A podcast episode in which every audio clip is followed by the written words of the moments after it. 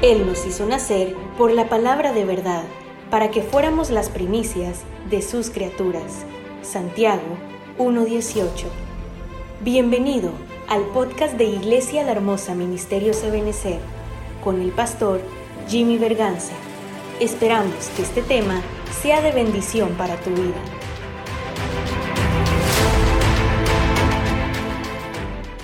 Denle un aplauso al Señor, hermano.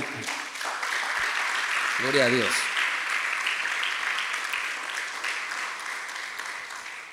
Yo le puse el tema la recuperación de bienes. Y le voy a mencionar este pasaje, de Deuteronomio 28:11, es una promesa que el Señor le da a su pueblo. En ese momento era una promesa para los judíos, para los israelitas. Ahora es una promesa para nosotros. Dice Deuteronomio 28, eh, todo Deuteronomio 28 habla de, bendiciones primero y de maldiciones después. Y esas bendiciones y maldiciones venían como consecuencia de la obediencia o la desobediencia. Las, las, bendiciones por la obediencia y las maldiciones por la desobediencia. Usted tiene que saber, y yo también, todos tenemos que saber, que hay bendiciones y promesas que tienen una condición. Hay otras que no tienen condición. por ejemplo, la obra que el Señor comenzó la va a perfeccionar. ¿Sí? Eso no tiene condición. La condición, la única que yo podría hacer es que sea por las buenas. Que me perfeccionen por las buenas. Eso yo lo, lo podría decidir. Pero el Señor ya lo prometió. Y el que promete, lo cumple, ¿verdad? Él no es hombre para que mienta, ni hijo de hombre para que se arrepienta. Otra cosa que él prometió, voy pues a preparar lugar para vosotros, para que donde yo esté, ustedes también estén. Unos van a estar antes, otros van a estar después, pero hay un lugar. Esas son cosas que él prometió y no, y no, no hay una condición para eso. el requisito, el precio, lo pagó el Señor Jesús en la cruz del Calvario. Nosotros lo único que tuvimos que hacer es recibir a Cristo en nuestro corazón y tuvimos acceso a esas promesas. Eh, otra promesa es que somos hijos. Todavía no se ha evidenciado lo que deberíamos de ser, pero ya somos, porque somos, porque nos dieron ese derecho cuando recibimos a Cristo. Bueno, pero hay otra, hay unas promesas que sí son condicionadas. Por ejemplo, ¿quieres larga vida? honra padre y madre, para que te vaya bien y tengas larga vida. Ahí hay una condición. Y la condición es honrar padre y madre. Bueno, y así uno puede, eh, por eso dice que es el primer mandamiento con promesa. Hay otros mandamientos con promesa. Y en Deuteronomio 28 miramos. Pero el, el asunto es que el primer mandamiento con promesa es ese. Hay una condición para, lo, para la bendición que viene. Entonces, eh, he aquí yo vengo pronto y mi galardón conmigo. Para galardonar a cada uno según haya sido su obra. Hay una condición. ¿Cuál es? Que después de haber recibido a Cristo, hagamos obras de todo tipo, ¿verdad? No solo ayudar al necesitado, sería parte de las obras que tenemos que hacer.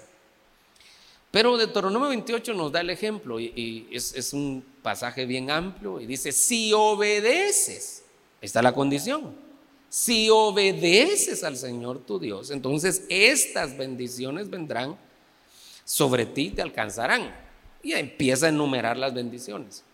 Y luego dice, la mitad del capítulo, si desobedeces al Señor tu Dios, esas maldiciones vendrán sobre ti te alcanzarán. Entonces ahí está la eh, el punto de partida es la obediencia. Y una de las promesas en Deuteronomio 28, 11 es, y el Señor te hará abundar en bienes. Esa es una promesa. ¿Para quiénes? Para los que le obedecen. Entonces alguien va a decir, hermano, yo conozco gente que no quiere nada con Dios y tiene billete, hermano. Sí, el diablo también prospera. El anticristo va a prosperar. Dice que haciendo su propia voluntad, prosperará. O sea que él no andará averiguando cuál es la voluntad de Dios. Él va a hacer su propia voluntad y va a prosperar. Entonces, no toda prosperidad material proviene de Dios. ¿Cómo uno eh, une la, la, prosperidad material con que esa, esa prosperidad venga de Dios? Porque es una prosperidad integral. Que los bienes materiales no lo alejaron de Dios. Los bienes materiales están uniendo más a la familia. Los bienes materiales eh, no le quitaron la paz, no le quitaron el gozo, etc. Entonces ahí uno ve que la bendición material va amarrada con la bendición espiritual. Pero si una bendición lo alejó a uno de Dios, una bendición material lo alejó a uno de Dios, mmm, está un poco raro eso, ¿verdad? Bueno, el punto es que sí puede prosperar económicamente una persona sin buscar a Dios, claro que sí, pero habría que ver en todo su entorno cómo están las demás cosas. Y ahí es donde ya los chicharrones truenan. Pero si yo quiero que el Señor me bendiga con abundancia, pues la obediencia. Si yo le obedezco al Señor, el Señor me hará abundar en bienes. Si usted le obedece al Señor, el Señor nos hará abundar en bienes. Amén. En el fruto de tu vientre, en el fruto de tu ganado, en el producto de tu suelo, en la tierra que el Señor juró a tus padres que te daría. El Señor te hará abundar en bienes aunque no vivas en Estados Unidos. Te hará abundar en bienes. Esa es la promesa que está aquí. ¿Y esa promesa de dónde viene? De la obediencia. ¿Con qué está amarrada? Con la obediencia aquí tenemos también que ver si el Señor nos hace abundar en bienes, habría que ver qué, qué más hay detrás de esto, porque qué tipo de bienes hay. Ahorita lo voy a llevar a esto. Pero también habría que ver si hay algunos bienes que el enemigo nos ha robado. Ya sea porque nosotros los hayamos descuidado. Yo le explicaba el martes con los que se conectan ¿verdad? Les explicaba el martes que uno puede perder las cosas por tres razones. Una es porque el diablo se las quitó. Un ataque diabólico, como Job. Eh, en el caso de Job le dieron permiso, pero hay otras formas en las que el diablo puede quitar las cosas. Y es no que Dios dé permiso, sino que uno dé permiso. En el caso de Job, Job no dio permiso, no, no abrió por ti o no abrió puertas, sino que fue Dios el que dio permiso. Pero hay otros casos donde la misma gente dio permiso, como en el caso de David, él mismo le dio la puerta al diablo con su pecado que lo tuvo oculto durante más de un año. Nació el muchachito y David no había vuelto en sí. Después de Betsabé, usted se recuerda, había matado a Urias, se había juntado con Betsabé, nació el muchachito y David como si nada, hermano. Entonces le abrió una puerta no nota al diablo. Y por eso es que tuvo muchos clavos después de eso, ¿verdad? Pero bueno, el punto es que uno puede abrirle la puerta al diablo. Veamos otro caso, es Noemí se fue de la casa del pan junto con su esposo. Se fueron para Moab y que andaban haciendo en Moab. Entonces en Moab el diablo dijo, ahora son míos. Y les pegó una arrastrada. Y al, al final solo regresó Noemí con su nuera, pero perdió a su esposo y sus hijos. Bueno, entonces uno puede darle permiso, pero el punto ahí es, la primera forma es que el diablo, que el Señor lo reprenda. Pero ahí tenemos que tener un equilibrio también, porque hay gente que todo le echa la culpa al diablo, hombre. ¿Usted sabe que los falsos profetas tienen esa, esa costumbre? Ah, usted, el Señor me mostró que usted tiene un ataque del diablo. Nunca le muestra al Señor que la persona descuidó lo que, lo que, estaba, lo que se le quitó, ¿verdad? El Señor me muestra que en su trabajo lo envidian. Ah, todo, mire hermano, todo el mundo dice eso, todo el que se lo lleva de profeta, en su trabajo lo envidia. Ah, el Señor me muestra que a usted le están haciendo algo, algún brujo. Qué tremendo. Yo no me aparto que puedan haber ataques de brujos. No me aparto de eso. Pero ya todo es culpa del diablo, tampoco, que tenemos que tener el equilibrio. Entonces hay un equilibrio, no todo es culpa del diablo, pero sí, el diablo se ataca, no se duerme, anda como, león, como león rugiente viendo a quién devorar. Tenemos que tener el equilibrio, en que no todo es culpa del diablo, pero que sí ataca, sí ataca. Bueno, la segunda forma en la que uno puede perder las cosas es que uno lo descuide. Uno lo descuidó y lo perdió. A Esaú nadie le, nadie le quitó la primogenitura. El diablo no lo obligó. Él solito la entregó. Entonces entregó su primogenitura. Bueno, y la, tercera forma que uno podría perder algo para su propio bien es que Dios se lo quite. Que Dios se lo quite. Ay, hermano, usted, esa es una herejía. Dios no quita nada, hermano. Pues entonces Job dijo una herejía. Porque Job dijo, Jehová dio. ¿Y qué dijo? Y Jehová quitó. Entonces quita a Dios. Ahora, el asunto es que Dios no quita para nuestro mal. Esa es la única diferencia. Porque el diablo sí quita para nuestra destrucción.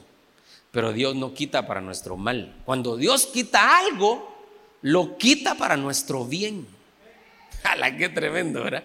Y lo puede quitar momentáneamente como una forma de disciplina y después devolverlo. O lo puede quitar definitivamente si era algo que nos, que nos iba a afectar en nuestra vida espiritual, que tal vez íbamos a terminar como Judas, que el Señor reprenda al diablo, ¿verdad? Porque antes de que termine como Judas, mejor que el Señor me quite todo lo que me esté haciendo daño, ¿verdad? Primero Dios que no.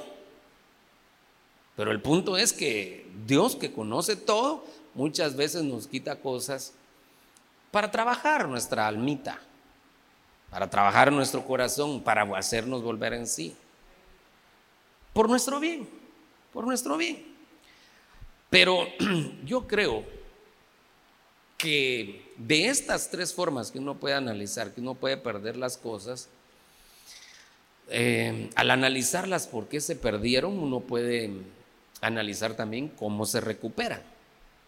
Porque si yo creo que fue un ataque del diablo y ya confirmé que eso fue un ataque del diablo, entonces es una guerra espiritual para recuperar eso. Si yo creo que es por mi descuido que perdí algo, entonces yo tengo que poner en orden todo aquello que, que, que estaba mal en mí y por lo cual lo perdí. Y si yo creo que es algún tipo de disciplina de parte de Dios, también decirle, Señor, revélame y muéstrame dónde estoy fallando, porque yo quiero, yo quiero hacer las cosas bien. Entonces el Señor mira su humildad, mira el deseo de su corazón, le revela y, lo empieza a restaurar, porque Él no hace las cosas para nuestro mal. Pero entonces hay que analizar cómo se perdieron las cosas. Y nosotros vemos, por ejemplo, dos, le voy a mostrar dos casos, eh, que es David y Abraham, que recuperaron bienes. Y ellos los recuperaron por un ataque del enemigo. Ellos sí fue por ataque. Entonces miremos 1 Samuel 30, 18. David recuperó todo lo que los amalecitas habían tomado. Entonces, mucho cuidado y este va a ser otro tema, mucho cuidado este año con los amalecitas. Los amalecitas roban, quitan. Serían potestades que son de parte de las tinieblas. David recuperó todo lo que los amalecitas habían tomado. También rescató a sus dos mujeres. Solo dos tenía en ese momento. Después tuvo siete, ¿va? Nada de lo que era de ellos les faltó. Aquí hay algo que yo quiero subrayarle. Lo que era de ellos. ¿Qué es lo que se tiene que recuperar? Lo que es mío. Lo que es de nosotros. Lo que es de nosotros eso se tiene que recuperar. Por eso es bien importante también en este año ver lo de la identidad, porque la identidad está amarrada con otras cosas. Uno dice, esto es algo que Dios me había dado a mí y yo lo perdí. Entonces, eso lo quiero recuperar. No voy a recuperar lo del otro, no voy a recuperar lo del hermano, voy a recuperar lo mío. Claro que si vamos a salir a la guerra juntos, pues vamos a recuperarlo juntos, ¿verdad? Pero el punto aquí es recuperar lo que es nuestro. Nada de lo que era de ellos les faltó, pequeño o grande, hijos o hijas. Entonces aquí mire, mire qué, puede quitar el, diablo. Son una especie de bienes. Eh, hijos, hijas, botín o cualquier cosa que habían tomado para sí. David lo recuperó todo. Todo lo recuperó. Entonces aquí vemos una recuperación después de un ataque diabólico. Y luego vemos a Abraham en Génesis 14, 16, que dice, y recobró todos sus bienes. También fue después de un ataque diabólico. También a su pariente Lot con sus posesiones y también a las mujeres y a la gente. Entonces, después de un ataque, vino la recuperación. El Señor le dio la estrategia a cada uno de ellos para poder recuperar. Fíjense que Abraham no era un hombre de guerra, Abraham era un hombre pacífico. Abraham no andaba con la 45 aquí metida. Y sus, y sus empleados menos, no eran, ellos eran pacíficos. Y, el Señor utiliza 308 varones nacidos en su casa.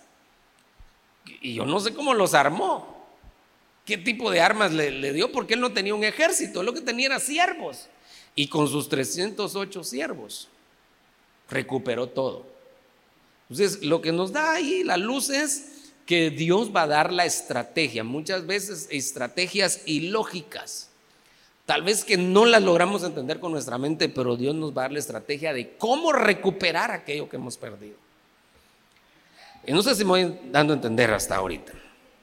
Pero hoy quiero hablarle de los bienes, recuperar bienes. Y en la Biblia uno ve diferentes tipos de bienes. Hay bienes del siglo venidero, eso hablamos, dimos un tema de estos o dos temas.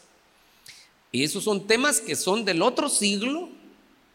Acuérdense que aquí no está hablando del siglo de 100 años, sino de la otra dispensación, cuando la humanidad se termine, ese es el otro siglo. Y esos bienes del siglo venidero el Señor nos permite probarlos en este tiempo. Hay bienes espirituales. Dentro de eso podemos poner dones, eh, talentos y tantas cosas que el Señor nos puede dar espiritual, bienes espirituales. Hay bienes materiales también, desde luego. Hay bienes de una casa. Qué lindo, ¿verdad? Que uno tiene que entender que hay bienes de una casa, de un hogar. Hay bienes del alma, como el gozo, la paz, el reposo. Son cosas del alma. Y que puede ser que en algún momento las hayamos perdido, hayamos perdido la paz, hayamos perdido el gozo. Puede ser que haya gente amargada. Y entonces en este año el Señor no le dice, recupera tu amargura. No, sino que le está diciendo, suelta tu amargura y recupera el gozo. Es un bien del alma. Pero hay bienes preciados o preciosos. Esta último, esto último son, yo, le quiero hablar de esto y lo voy a, lo voy a encajar o alinear con la revista Rema que salió este, este mes, que el apóstol, usted sabe que cada Santa Cena saca una revista. Y en esta Santa Cena sacó una revista que está relacionada con las cosas preciosas. Y yo se las compartí, las mandé a los grupos. Compartí la revista. Espero que usted se tome un tempito para pegarle un, vistazo. Entonces, en base a eso, yo, yo estoy amarrando lo de la revista con esto, que son bienes. Hay bienes que son preciados o preciosos. ¿Y eso dónde lo encontramos? En Proverbios 24, 4. Con conocimiento se llenan las cámaras de todo bien preciado y deseable. De todo bien preciado. Yo no me recuerdo exactamente la palabra hebrea aquí, se la debía de haber anotado, pero creo yo, si no mal recuerdo, que es la palabra yakar, algo así me recuerdo. Esa palabra preciado. Y esa palabra quiere decir varias cosas, pero dentro de esas quiere decir precioso. Dentro de esas quiere decir valioso. Pero fíjese que dentro de esas acepciones también se puede traducir como escaso. Fíjese qué interesante, porque es un bien preciado, un bien precioso, un bien valioso, pero también es un bien escaso. Y cuando uno, cuando uno lo ve las diferentes palabras, todas son sinónimos. Preciado, precioso es un sinónimo. Preciado, precioso, valioso es un sinónimo. Pero cuando uno llega y mira escaso, escaso no es un sinónimo. Uno no lo mira como un sinónimo. Pero resulta que cuando uno eh, eh, le acerca el zoom, eso lo tiene que amarrar uno. Mire, pues eh, esto está íntimamente relacionado con, con un curso que se lleva en administración de empresas. Por lo menos yo ahí lo vi, puede ser que alguien lo haya visto en otro lado.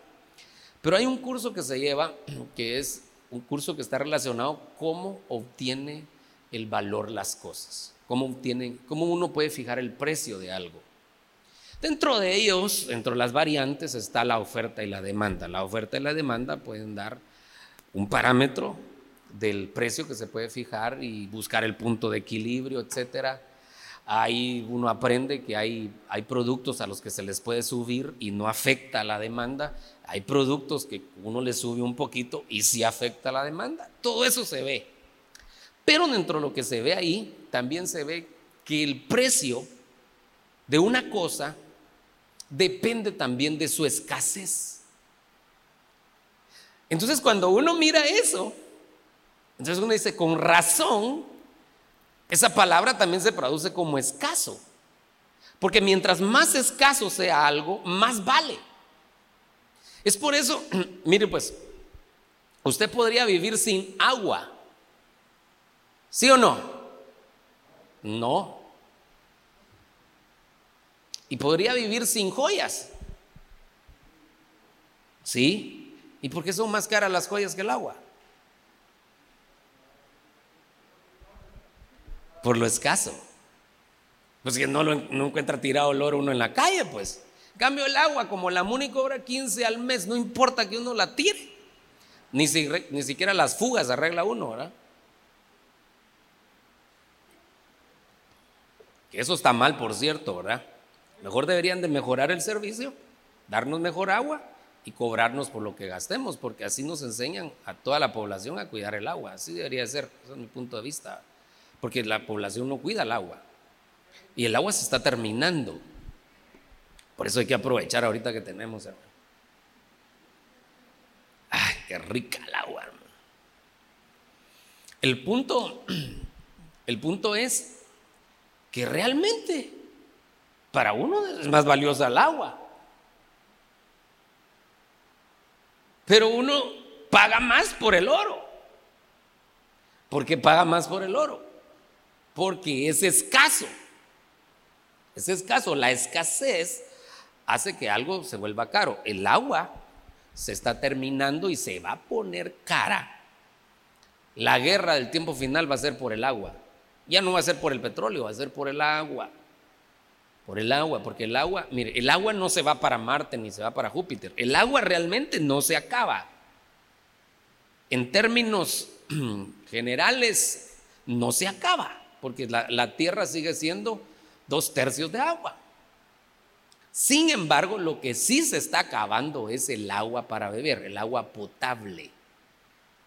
Dos cosas que están influyendo. Una de ellas es el agua, mucha agua se está volviendo salada, se está convirtiendo en agua salada y por lo tanto ya no, eh, ya no es potable. Los israelitas son los únicos que están desalinizando el agua para regar sus sus plantaciones. Imagínense, hermano, qué tecnología.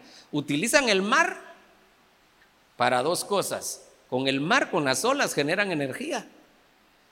Y del mar también sacan agua y la desalinizan, ¿verdad? Pero para que esa tecnología llegue aquí con nosotros, a ver cuánto faltará, ¿verdad?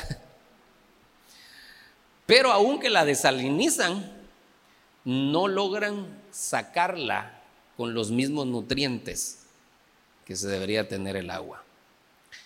Bueno, entonces esa es una de las formas con las que se está perdiendo el agua y otra forma como se está perdiendo es por la contaminación del agua. La contaminación. Entonces eh, cada vez hay menos agua y un día sí va a valer, sí va a costar lo que realmente vale, porque es valiosa. Pero como hay en abundancia, no le damos el valor. Entonces, ¿por qué nos pusieron escaso en esa traducción? Porque está diciendo, son cosas que no se encuentran tan fácilmente y por eso son valiosas. El Señor nos ha dado bienes que son tan valiosos y que no cualquiera los tiene. Eso es lo que nos está diciendo. Oiga, el mundo, pues obviamente no los va a tener. Pero oiga esto, ni siquiera todos los cristianos los tienen. Entonces son bienes que Dios los tiene en abundancia ahí arriba. Pero cuando uno mira a su alrededor, realmente no abundan en el pueblo de Dios, sino que son escasos. Y al ser escasos, si yo los tengo, les debería de dar un valor, pero impresionante a ese bien que yo tengo. Y si lo tuve y lo perdí, debería decir, en este año lo voy a recuperar, porque yo tenía ese bien. Yo tenía ese bien preciado y lo, y lo menosprecié, lo perdí.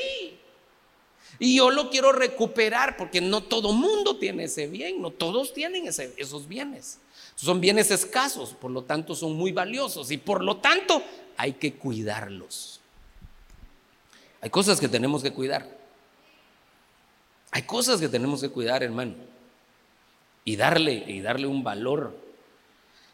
Ay, hermano, que hay cosas que no tienen precio, realmente valen tanto que no se puede, no se puede monetizar, como el ser salvos. ¿Cuánto cuesta su salvación? La sangre de Cristo, amén. Pero, pero se le puede dar valor monetario. No se puede. Y la, y, la Biblia le dice la preciosa sangre. Esa es una de las cosas preciosas, ¿verdad? El precioso nombre. O sea que la preciosa piedra, hablando de Jesús. Y ese es un bien precioso que sí lo tenemos. Todos los cristianos tenemos ese bien precioso. Tenemos a Jesús en nuestro corazón, ¿verdad? Y gracias a Dios por ese privilegio que nos dio, hermano. Porque no, dele fuerte ese aplauso.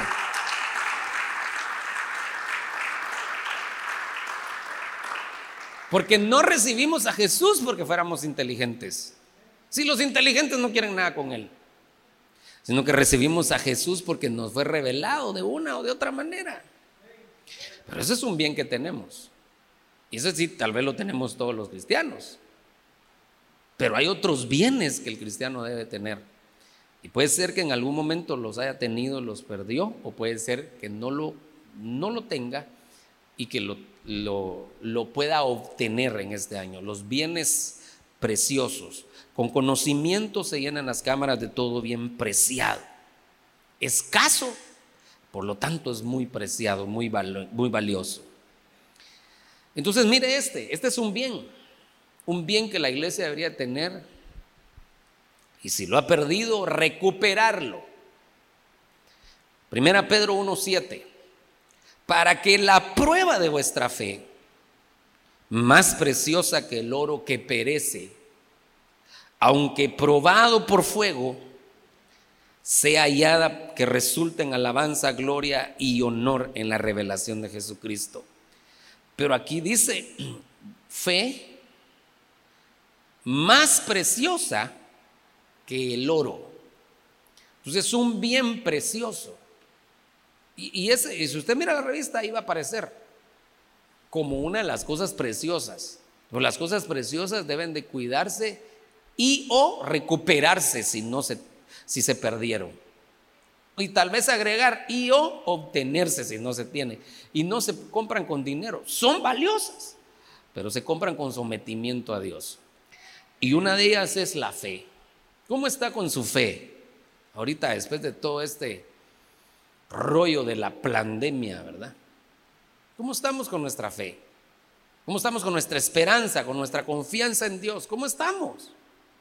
Porque la fe, hay mucho pueblo de Dios que ha perdido la fe. ¿Cómo uno nota que alguien perdió su fe? Ayúdeme pues. Así no se duerme. ¿Cómo uno nota que alguien perdió su fe? ¿Ah? Ya no, ya no alaba. Muy bien. ¿Cómo más? Ya no se congrega. No ora. ¿Qué más? Porque son evidencias palpables. Es que, el que la fe siempre nos va a mover a una acción. Claro, no me puedo detener hoy aquí, pero si usted lee Proverbios, eh, perdón, Hebreos capítulo 11, que habla de la fe, cada vez que menciona un personaje con fe, a la par menciona una acción que tuvo ese personaje. O sea, la fe siempre te va a llevar a una acción.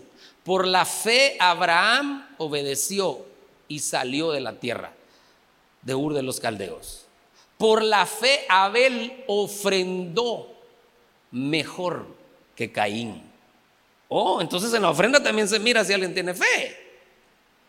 Por la fe Moisés prefirió ser maltratado con el pueblo de Dios que gozar de los placeres de Egipto, hermano, por el amor de Dios. Eso no lo puede hacer alguien sin fe. Prefirió servirle a Dios que ser aplaudido por el, por el faraón, que era la potencia mundial en ese tiempo, Egipto. Y él prefirió servirle a Dios. Eso tenía que ser por fe. Por fe. Como me dijo un hermano una vez, me dijo, hermano, estábamos orando por su trabajo. Y amén, y oramos y le pedimos al Señor y de repente nos, habla con mi esposa y dice, hermano, me ofrecieron, me ofrecieron un trabajo.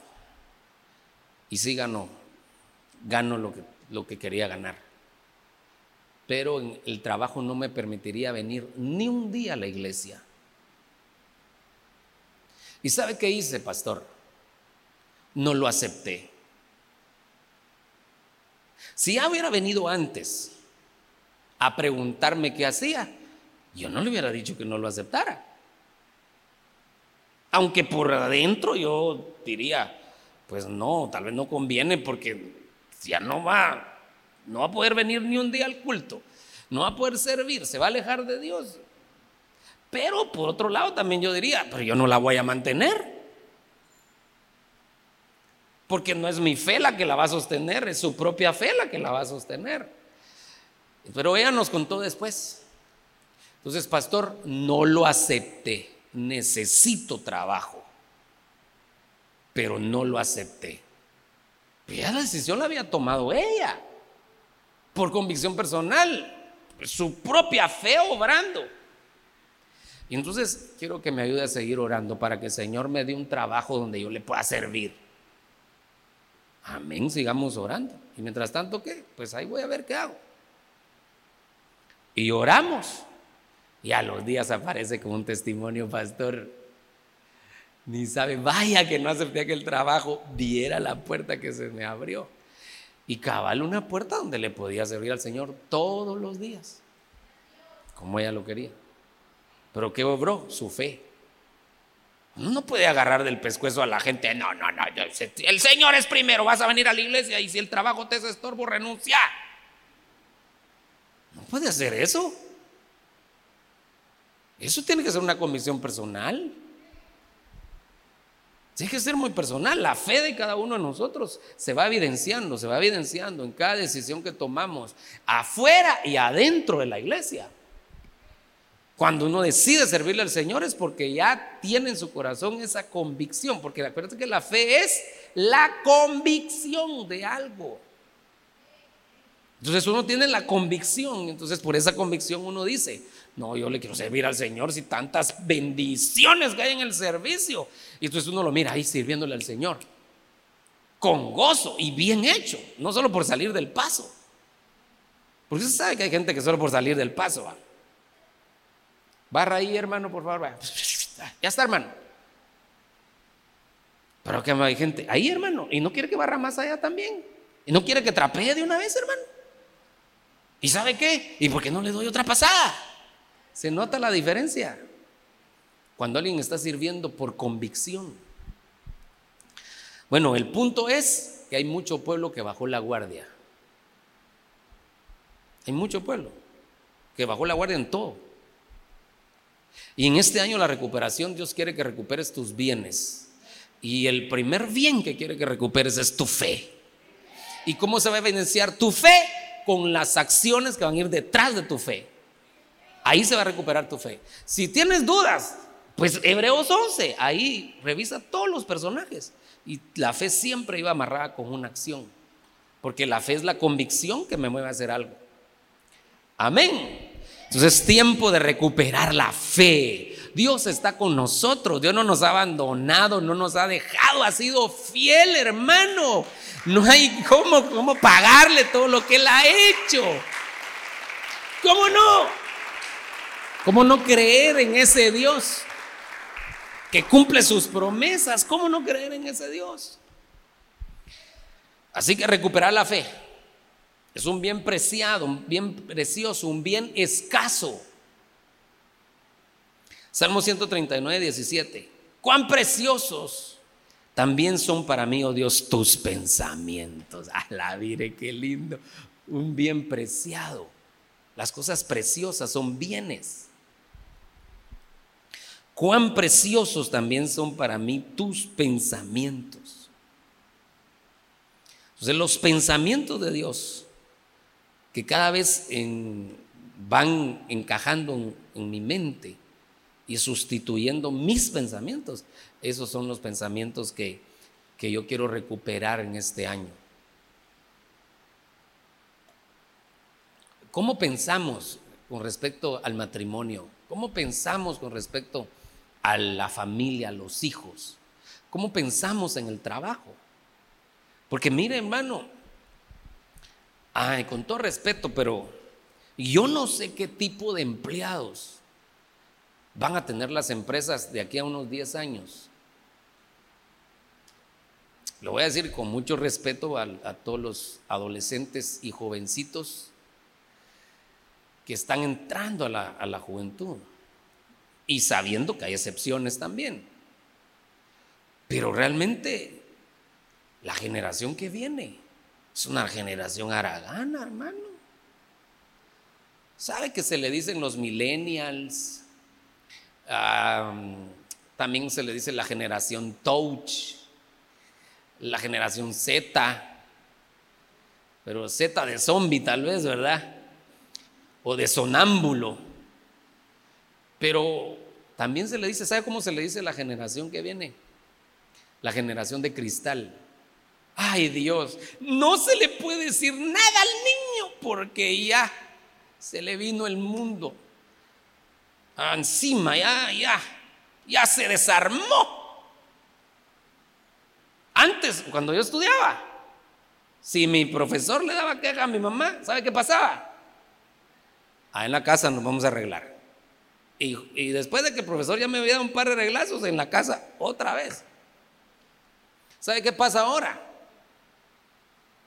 Si la mamá, si, un profesor le da, queja a la mamá de las, no travesuritas, de los clavos que está haciendo su hijo en el colegio, ¿sabe qué hace la mamá? Se junta con las otras mamás para que echara a esa maestra. En lugar de corregir y enfrentar a su hijo, porque es de cristal, ay, no, se va a sentir mal si yo le digo algo. Pues, y si el papá no se lo dice, entonces ¿quién se lo va a decir? Pero estamos en la generación de cristal, no se puede, no se le puede decir nada. Aragana. Ay, barré, no me gusta. Pues si nadie barre porque le guste. Hay que barrer la casa porque tiene que estar limpia, no porque le guste. Ahí ordenas tu cuarto, no me gusta. Si no es porque te guste. Es que tiene que estar ordenado. Ahí te bañas. Hasta eso hay que decirles, hermano. No me gusta. A la todavía es. generación de cristal. Y yo digo, ¿y cuando llegan a los trabajos qué? Yo no quisiera esos empleados si yo tuviera una empresa, hermano.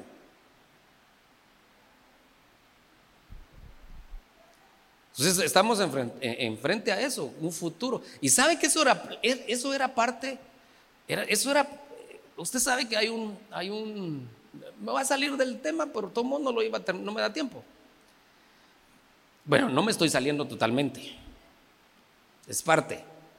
Pero hay un documento que se le llama los protocolos de los sabios de Sión, que no lo hicieron los, los judíos, los israelitas, pero le atribuyeron a ellos que ellos los habían hecho para justificar que los iban a perseguir. Y los persiguieron en Europa, porque les atribuían ese documento a ellos, pero no lo hicieron ellos, sino que lo hicieron los titiriteros del mundo. Ellos hicieron ese documento y al final así le quedó. No se debería de llamar los protocolos de los sabios de Sion, sino que se debería de llamar plan para establecer el nuevo orden mundial. Así se debería de llamar. Pero se llama Protocolo de los Sabios de Sion. Usted lo puede buscar en internet, lo puede descargar, está en PDF. Es una barbaridad todo lo que está planificado. Y una de las cosas que estaban planificadas para establecer el nuevo orden mundial era volver inútil a, a las generaciones que estaban viniendo. Volverlas inútiles. ¿Y cómo las iban a volver inútiles? Les iban a meter entretenimiento. Y les iban a meter mm, el deseo por la, vagancia e incentivar su haraganería. Y a eso vamos. Entonces, como eh, solo están acostumbrados, ah, Facebook, me gusta, me encanta, y, y, solo a eso está acostumbrado. Se va a encontrar con un trabajo real, en ninguno va a pegar. Y a los dos meses el jefe no quiere nada con él.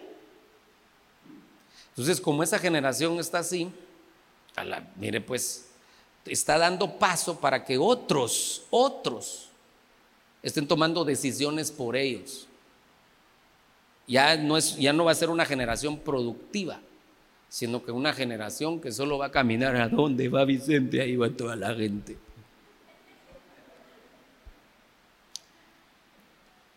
Entonces, ¿cómo piensa? ¿Cómo piensa la generación ahora? ¿Cómo piensan las generaciones? ¿Cómo piensan?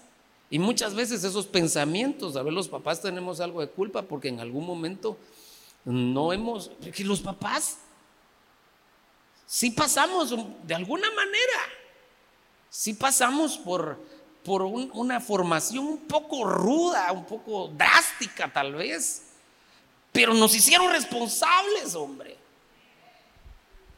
Pero ahora nosotros no queremos que a nuestros muchachitos les pase nada y los estamos haciendo inútiles. ¿qué nos pasó a nosotros también? ¿Quién nos influenció en nuestros pensamientos? Yo conozco una hermana que dice, no, a los niños no se le pega. O sea que ella es más sabia que la Biblia. Porque la Biblia dice que la necedad está ligada al, alma del niño y solo lavar lo corrige. Entonces ella es más sabia que la Biblia. ¿Y, y quién le ministró eso a ella? Bueno, digo eso entre comillas, porque nadie va a ser más sabio que la Biblia. Pero la Biblia dice que la necedad está ligada al alma del niño y solo, solo la vara lo corrige. Entonces, como nuestros pensamientos están más influenciados por las corrientes que están viniendo, entonces ahora nosotros también estamos participando en la formación de, una generación inútil. Espero que, no todos, y si sí, pues es el tiempo de recuperar los pensamientos de Dios y que formemos nuestras familias, nuestros hijos, como la Biblia dice que se deben de formar. Que los pensamientos de Dios estén en nuestras decisiones, en nuestra casa, en nuestro matrimonio. ¿Cómo llevar nuestro matrimonio? Que la mujer se sujete al varón. ¿Qué? Machismo, eso es machismo. La Biblia es machista. No, el Señor nunca ha sido machista. Nunca ha sido machista. Mire, si siempre tomaba en cuenta a la mujer. el la creación de Génesis 1.26. Creó Dios al hombre y a la mujer, varón y hembra los creó, juntos los creó, ni siquiera creó uno más antes que el otro, los creó juntos, los de 1.26.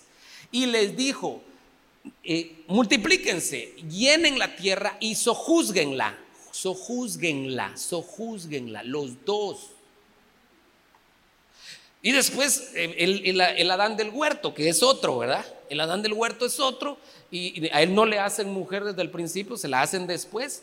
Pero el Señor dice, ¿saben qué? Para que Él no se, vaya a enseñorear de ella, se la voy a sacar de Él mismo. Para que todo lo que le haga a ella, es a Él mismo se lo está haciendo. Entonces siempre cuidando a la mujer. Lo saca del costado. Entonces, ¿qué, ¿qué, hacemos?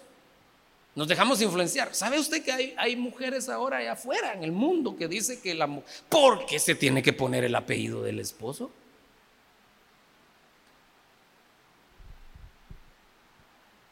Y es más, algunas medio lo disimulan y dice, ¿y por qué me tengo que poner de? Como que si fuera una propiedad. Y ya le picó el son popo, el feminismo, ya está influenciando sus pensamientos. Si en Estados Unidos, en Canadá, ni siquiera se ponen de, se cambian el apellido, hermano. Y aquí alegando porque se ponen de. Pero esa es esa, en la influencia que viene del feminismo, que la mujer se sujete al varón. Guacalas. ¿Quién influencia nuestros pensamientos? Entonces, una cosa preciada, algo que es muy preciado, debe ser muy valorado, es un bien preciado. Con conocimiento se llenan las cámaras de todo bien preciado. Y un bien preciado es, son los pensamientos de Dios. ¿Me ayudas con el piano, por favor? Los pensamientos de Dios. Porque la Biblia dice que tan alejados están el cielo y la tierra, así están de lejos los pensamientos de Dios de los nuestros. Entonces tenemos que esforzarnos para que esos pensamientos vengan y decir, Señor, yo quiero que tus pensamientos sean mis pensamientos. Claro, eso no va a ser de la noche a la mañana, va a ser un proceso de sometimiento. Amén. Que los pensamientos de Dios sean en tu casa, en tu familia, con tus hijos, con tu matrimonio, en tu trabajo, donde quiera que te muevas, los pensamientos de Dios. Ese es un bien preciado, pero escaso. ¿Por qué escaso? No porque, no porque sea escaso, no, no haya en abundancia. Si hay, Dios lo tiene, pero escaso en el sentido de que no todo mundo tiene ese bien. No todo mundo tiene los pensamientos de Dios. Yo quiero tener los pensamientos de Dios en mi vida. Quiero tener esos pensamientos. Póngase de pie y digámosle al Señor eso. Queremos tener esa fe, es un bien preciado o precioso. La fe preciosa. Los pensamientos de Dios preciosos. Y yo creo que usted podría terminar el tema con la revista. Que estamos amarrando esto. Claro, la revista está enfocada a separar lo precioso de lo vil así está enfocada. Pero al final nos dieron un detalle de, de todo lo precioso. Qué lindo, ¿verdad? Qué lindo. Todo lo precioso. Pues el enfoque que yo le estoy dando es agarrar todo eso precioso y, y decirle que esos son bienes que nosotros debemos de tener y recuperar si los hemos perdido. Padre, en el nombre de Jesús venimos delante de ti. Agradecidos por tu amor, tu misericordia, agradecidos esta noche, Señor, porque tú has estado con nosotros. Gracias por tu presencia, gracias por tu palabra. Gracias, Señor, por la instrucción, por la capacitación. Gracias, gracias, gracias. Venimos, Señor, delante de ti, delante de tu presencia, Señor, a pedirte que esta palabra que hemos recibido, se haga rema en nosotros. Queremos recuperar esa fe. Levante su mano y yo quiero recuperar la fe. Quiero ser de fe. Un hombre de fe, una mujer de fe. Quiero ser de fe. Quiero ser de fe. Queremos ser de fe. Recuperemos nuestra fe. Dios es el mismo de ayer, de hoy y por siempre. Sigue haciendo milagros, sigue obrando. Dios sigue obrando. Dios sigue obrando. Dios sigue siendo bueno. Dios sigue siendo fiel. Dios sigue siendo poderoso. Si nosotros confiamos en Él, eso se va a notar. En cada día se va a notar en nuestras decisiones, en nuestras acciones. Se va a notar, se va a notar. Oh bendito Dios, bendito Dios. Y también queremos recuperar tus pensamientos, Señor. Te pedimos perdón si nos hemos dejado influenciar por los pensamientos del mundo, del, del sistema. Perdónanos, Señor, si en algún momento nuestros pensamientos han sido influenciados por la carnalidad, ha sido influenciados, Señor, por personas sin temor tuyo. Pero nuestros pensamientos que sean influenciados por ti, Señor, y que al final nuestra mente esté llena de tus pensamientos y no de nuestros pensamientos. En el nombre de Jesús te lo pedimos, Señor. Gracias por escuchar el podcast de Iglesia La Hermosa Ministerio Ebenecer con el pastor Jimmy Berganza. Recuerda que puedes seguirnos en nuestras redes sociales como Ministerio Ebenecer Tiquizate en Facebook, Instagram y YouTube. Que Dios te bendiga.